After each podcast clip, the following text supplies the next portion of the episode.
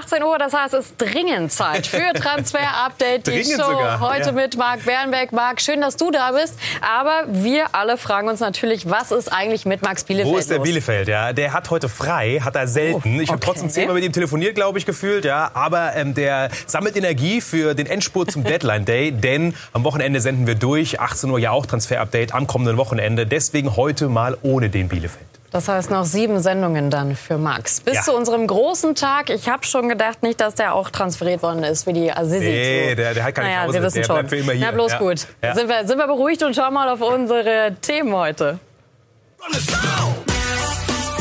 Heute in Transfer Update die Show Rekordzugang im Anflug. Leipzig rüstet sich für den Meisterkampf. Und Hollands Karriereplan, ein Starberater plaudert exklusiv bei Sky. Außerdem Bassers möglicher Neuzugang im Sturm. Das und mehr jetzt in Transfer Update, die Show. Wir starten mit dem Spitzenreiter, denn Sie sehen schon, Julian Nagelsmann, der macht die Moneten locker. Ja.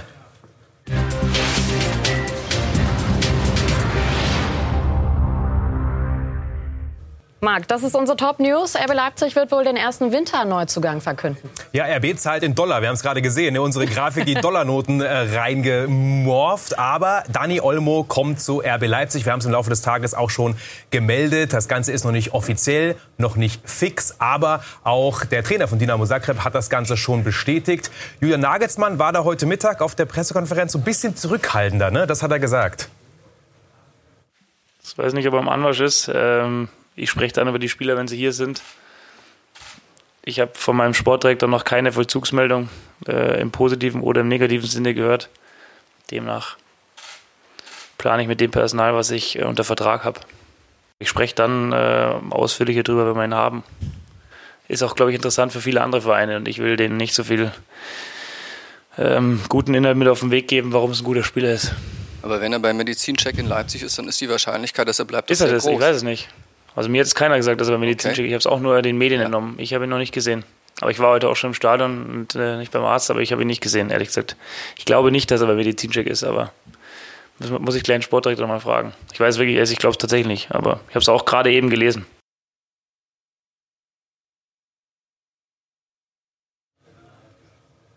Ja, noch nicht, ne? Noch nicht ist er beim Medizincheck, aber er wird den absolvieren. Also das Ding ist eigentlich durch, da kann nichts mehr schiefgehen. Das ist er. Dani Olmo, Marktwert laut KPMG 37 Millionen. Offensives Mittelfeld, 21 Jahre jung, richtig abschlussstark, schnell, überragende Technik. Auch wenn Nagelsmann die Vorteile von Olmo nicht herausstellen wollte. Wir machen das. Ja, also das ist er. Halb Europa hat ihn gejagt. RB Leipzig zahlt wohl eine gesockelte Ablösesumme, aber es werden auch bis zu 30 Millionen Millionen, also insgesamt eigentlich ein ganz ordentlicher Deal für RB Leipzig, aber der teuerste Spieler für den Tabellenführer aller Zeiten. Ich wollte es gerade sagen, also das könnte ein Rekordtransfer werden. Wir erinnern uns noch, Nabi Keita 29,75 Millionen damals von RB Salzburg. Was kann der Mann und was ja. sagen auch die anderen Experten aus dem Ausland? Ja, vor allem Dani Olmo ist ja die Frage, warum hat er, wenn der so gut ist, spanischer Nationalspieler mittlerweile, ja der erste Einsätze bekommen, warum hat er bei Zagreb gespielt? Das ist ja die große Frage. Und Sergi Sole, unser spanischer Kollege, der gibt einen kleinen Einblick, warum er damals von Barcelona weggegangen ist. Dani Olmo dejó el Barça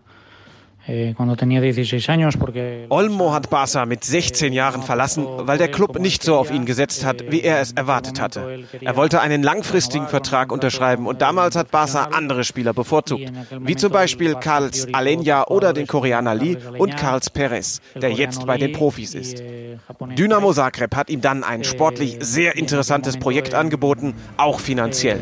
Und schon in seinem ersten Jahr hat er dort mit den Profis trainiert und mit der zweiten gespielt. Sehr schnell hat er sich dann aber für die erste Mannschaft empfohlen und hat jetzt eine herausragende erste Saisonhälfte gespielt. Leipzig ist jetzt eine sensationelle Möglichkeit für ihn, weil es ein Team ist, das sehr auf Offensive Wert legt. Und vor allem, sie glauben an junge Spieler und geben ihnen Vertrauen. Erster in der Liga, in der Champions League gegen Tottenham dabei. Für Olmo ist das jetzt eine große Gelegenheit, sich auf noch größerer Bühne zu empfehlen.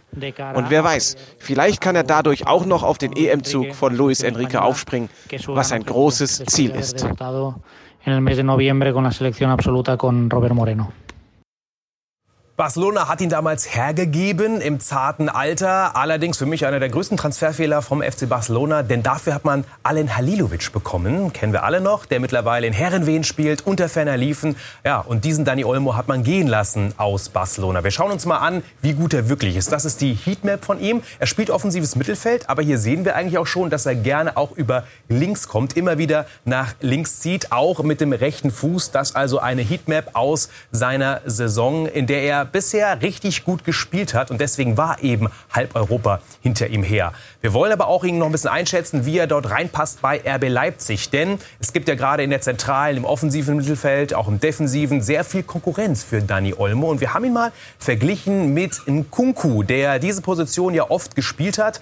Da sehen wir im Vergleich genau das, nämlich dass Kunku nur die Spiele übrigens, die er auf dieser Position gespielt hat, im Vergleich. Ja, er hat ähnlich oft gespielt auf der Position, allerdings ist er er eben einer, der nicht ganz so effektiv ist. Weniger Tore, weniger Assists. Aber, und das ist ganz klar, Kunku geht ins Dribbling. Wenn er ins Dribbling geht, weniger ist er aber auf jeden Fall erfolgreicher. Da ist Dani Olmo vielleicht noch ein bisschen einer, der noch ein bisschen grün ist, gerade wenn er ins Dribbling geht. Aber wenn man die Statistiken vergleicht, leichter Vorteil, muss man fairerweise aber auch dazu sagen, dass natürlich die kroatische Liga und die deutsche Bundesliga nicht ganz zu vergleichen. Das ist trotzdem so ein kleiner Eindruck, was das auch für den Kader heißt von RB Leipzig. Und ob da vielleicht dafür einer gehen muss ja, oder wer Probleme bekommt, das hat unser Kollege Hannes Jacobi vor Ort mal eingeschätzt. Seine Meinung eben zu diesem Transfer.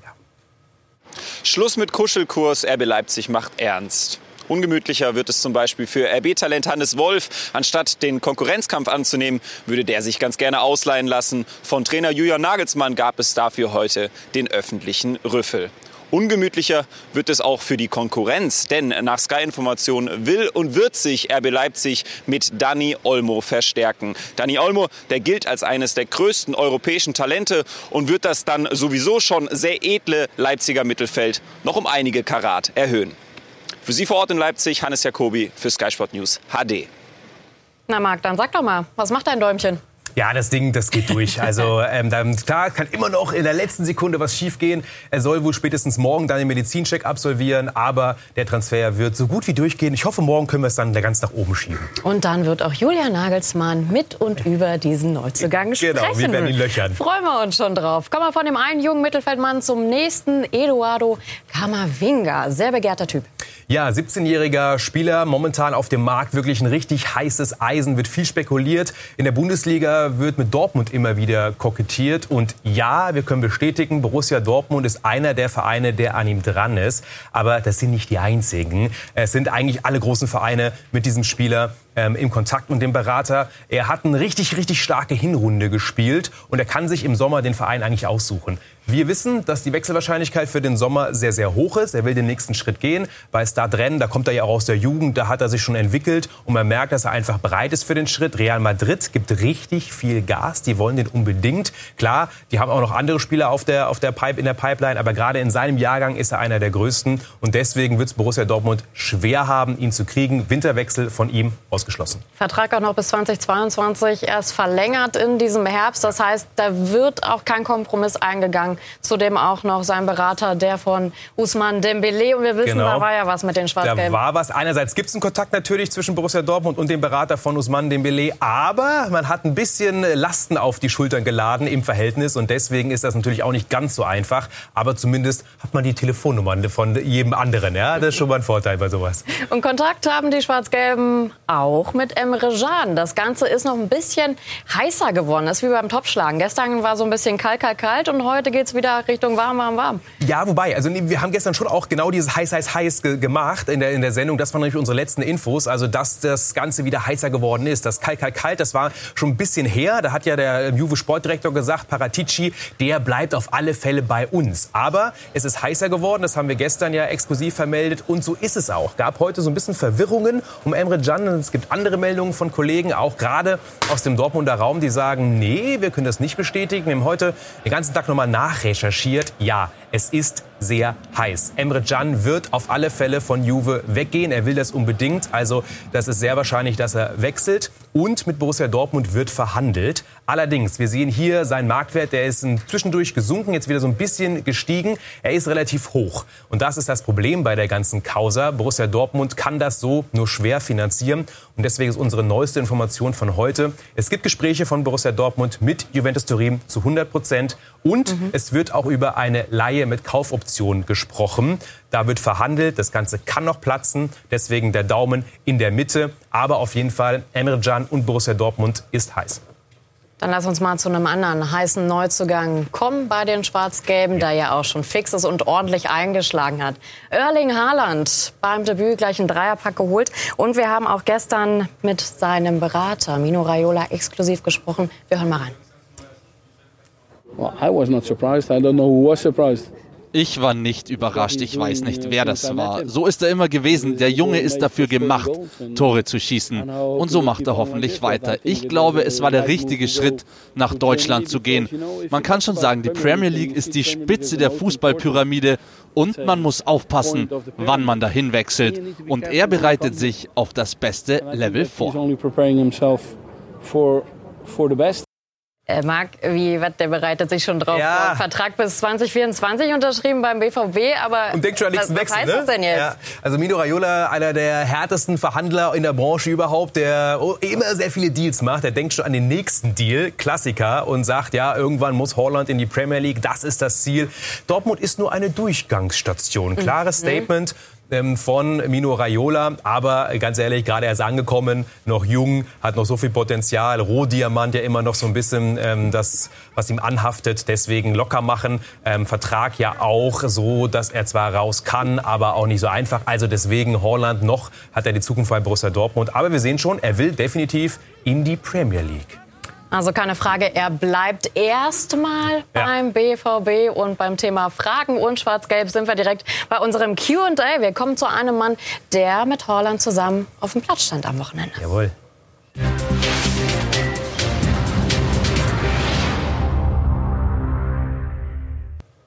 Und das ist Lukas Piszczek, der ja auch ähm, bei Borussia Dortmund noch immer unter Vertrag ist. Und da gibt es viele Diskussionen, wie lange denn noch Vertrag läuft ja auch aus. Und wir haben eine Frage bekommen, denn wir wollen ja auch immer eure und ihre Fragen beantworten. Diesmal ging es eben um Lukas Piszczek und da ist die Frage von einem User, wird er noch verlängern, ja oder nein? Wir haben genau in diese Richtung recherchiert und können sagen, wir würden einschätzen, dass er eigentlich nicht mehr verlängert. Nicht ausgeschlossen, aber sehr unwahrscheinlich, einfach weil sowohl der Verein als auch er wissen, dass seine Zeit eigentlich vorbei ist. Die Schnelligkeit, so ein bisschen das Problem.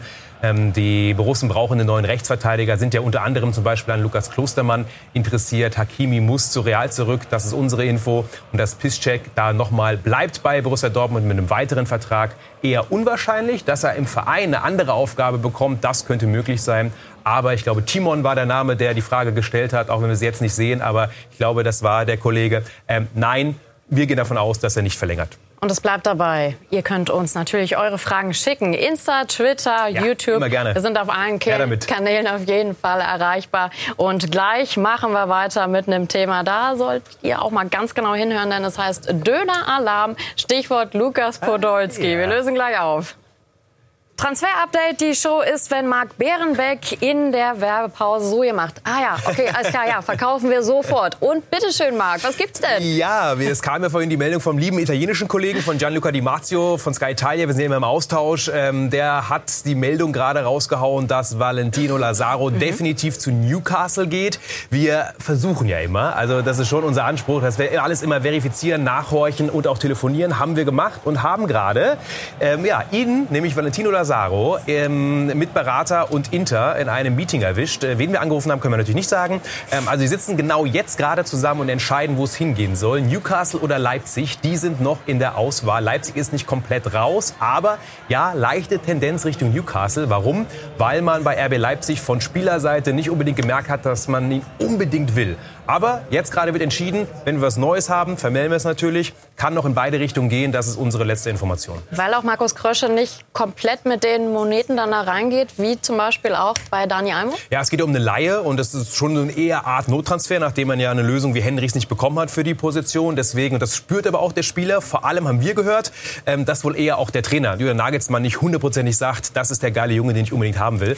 Ähm, Krösche hat sich da, ist ja extra auch nach Mailand gereist, hat sich schon auch wohl sehr viel Mühe gegeben. Aber das ist das Gefühl, was wohl auf Spieler, Beraterseite so ein bisschen angekommen ist. Und deswegen momentan kann man sagen, Tendenz Richtung Newcastle, aber gerade wird darüber beraten. Also es geht wahrscheinlich nicht in die Bundesliga und es geht auch nicht in die Bundesliga für Lukas Podolski. Ja. Das wissen wir seit heute Nachmittag, denn da stand dann fest, der Weltmeister wird in die Türkei gehen.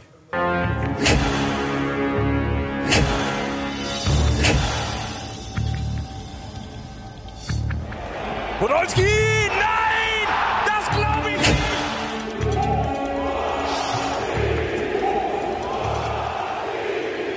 Sie heißen ihn gebührend willkommen. Ein Held. Nicht nur in Köln, sondern auch in der Türkei. Ja. Aber was ist denn denn jetzt eigentlich mit den Dönern und dem Dönerheld im Rhein-Energiestadion? Wie, wie ist da der Zusammenhang? Weil eigentlich war ja die Rede davon, dass der erste FC Köln eine Kooperation mit ihm eingeht. Total und das seine Döner, er hat ein Döner-Imperium mittlerweile. Also da werden ja sollen ja noch Filialen eröffnet werden ohne Ende. Also ähm, die sollen ja auch im Stadion in Köln verkauft werden. Das ist die Frage, gibt es diesen Zusammenhang eben zwischen seinem Wechseljahr? Will er sich noch mal die letzten Details, noch mal ein bisschen bessere Dönerrezepte holen ähm, bei Antalyaspor? Auf jeden Fall geht er wieder zurück in die Türkei und unser Kollege Christopher Limboropoulos, der ihn eben ganz, ganz lange kennt, Lukas Podolski schätzt das Ganze mal ein. Lukas Podolski ist zurück im Land der Döner. Nach Galatasaray hat er jetzt bei Antalyaspor unterschrieben. Allerdings ist Antalyaspor eine ganz andere Hausnummer als der mehrfache türkische Meister Gala. Jetzt geht es für Lukas Podolski gegen den Abstieg. Antalya derzeit auf Platz 16, aber mit Abstiegskampf kennt Lukas Podolski sich ja aus. Beim ersten FC Köln ist er allerdings dreimal abgestiegen. Jetzt kann er beweisen, dass er noch richtig viel drauf hat und Antalyaspor retten kann. Und es gibt noch mehr News und Gerüchte vom internationalen Transfermarkt. Wir schauen mal rein. Inters Matteo Politano vor Wechsel nach Neapel. Beide Vereine haben nach Sky Italia Informationen eine Einigung erzielt. Politano soll zunächst 18 Monate ausgeliehen werden. Danach besteht für Napoli eine Kaufpflicht in Höhe von 25 Millionen Euro. Allerdings sind noch nicht alle Vertragsdetails zwischen dem Rechtsaußen und Neapel geklärt. Im Gegenzug soll außerdem Fernando Llorente von Italiens Vizemeister an Inter verliehen werden. Der spanische Stürmer wechselte erst vergangenen Sommer von Tottenham zu den Süditalienern. Pierre-Emerick Aubameyang hat laut Mundo Deportivo dem FC Barcelona sein Okay gegeben, Verhandlungen mit seinem aktuellen Verein FC Arsenal zu führen. Der Gabuner steht bei den Gunners noch bis 2021 unter Vertrag. Allerdings scheint fraglich, ob der aktuell Premier League Zehnte bereit ist, seinen Kapitän abzugeben. Der Transfer von Lucas Toussaint zu Hertha ist laut L'Equipe auf der Zielgeraden. Toussaint spielt aktuell noch für Olympique Lyon und soll das defensive Mittelfeld der Berliner verstärken. Im Gespräch ist eine Ablöse in Höhe von 24 Millionen Euro. Das wäre ein neuer Rekord für den Klinsmann Club.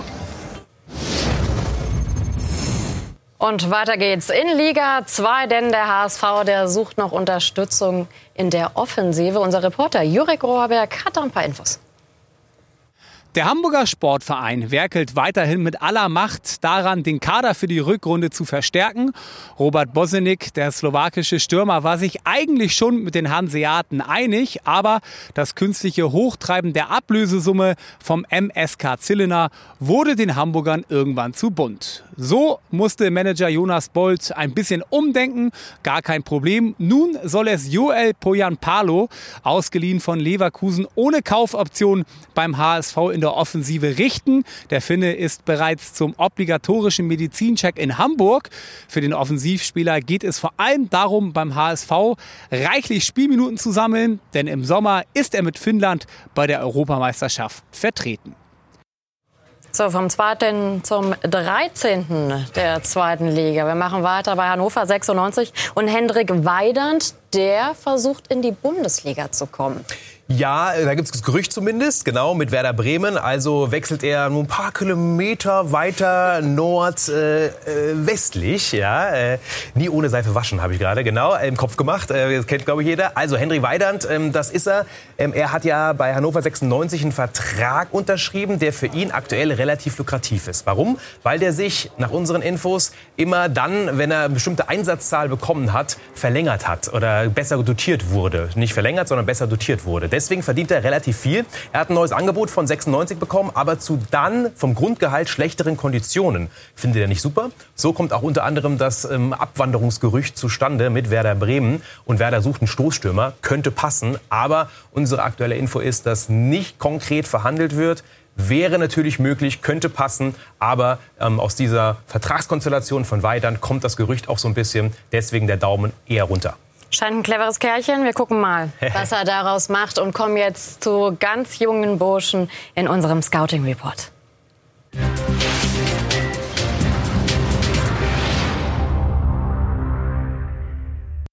Denn die Akteure in der Bundesliga, die könnten noch jünger werden bei ihren Debüts. Das wissen wir seit heute. Es gibt entsprechende Pläne der DFL, dass diese Altersgrenze verschoben wird. Man muss nicht mehr 18 Jahre jung sein oder der jüngere Jahrgang der U19. Nein, es soll jetzt auch schon auf 16 Jahre runtergeregelt werden. Die Entscheidung fällt dann im März.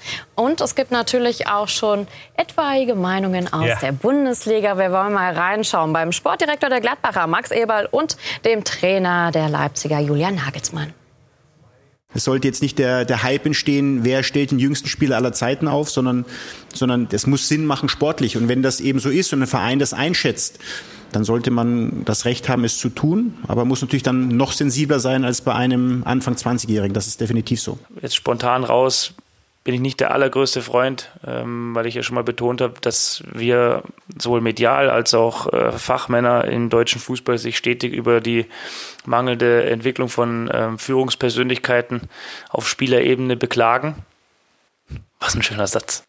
Ähm, und wenn ich die Spieler noch früher immer hochschiebe, dann müssen sie noch mehr Tore tragen, werden noch mehr unter Druck gesetzt, sind äh, medial auch mehr beäugt. Und ich glaube nicht, wie gesagt, ich bin jetzt kein Wissenschaftler und habe mich auch nicht extrem damit befasst, aber ich kann mir nicht vorstellen, dass es für eine Persönlichkeitsentwicklung super ist, wenn er mit 16 dann schon oder wie auch immer wie die Altersgrenze dann wird, Bundesliga spielen kann. Was ein schöner Satz. Man kann sich auch mal selber loben, gell? Und auch was für eine schöne Meinung. Ne? Ja, ja, ja, so. Jawohl.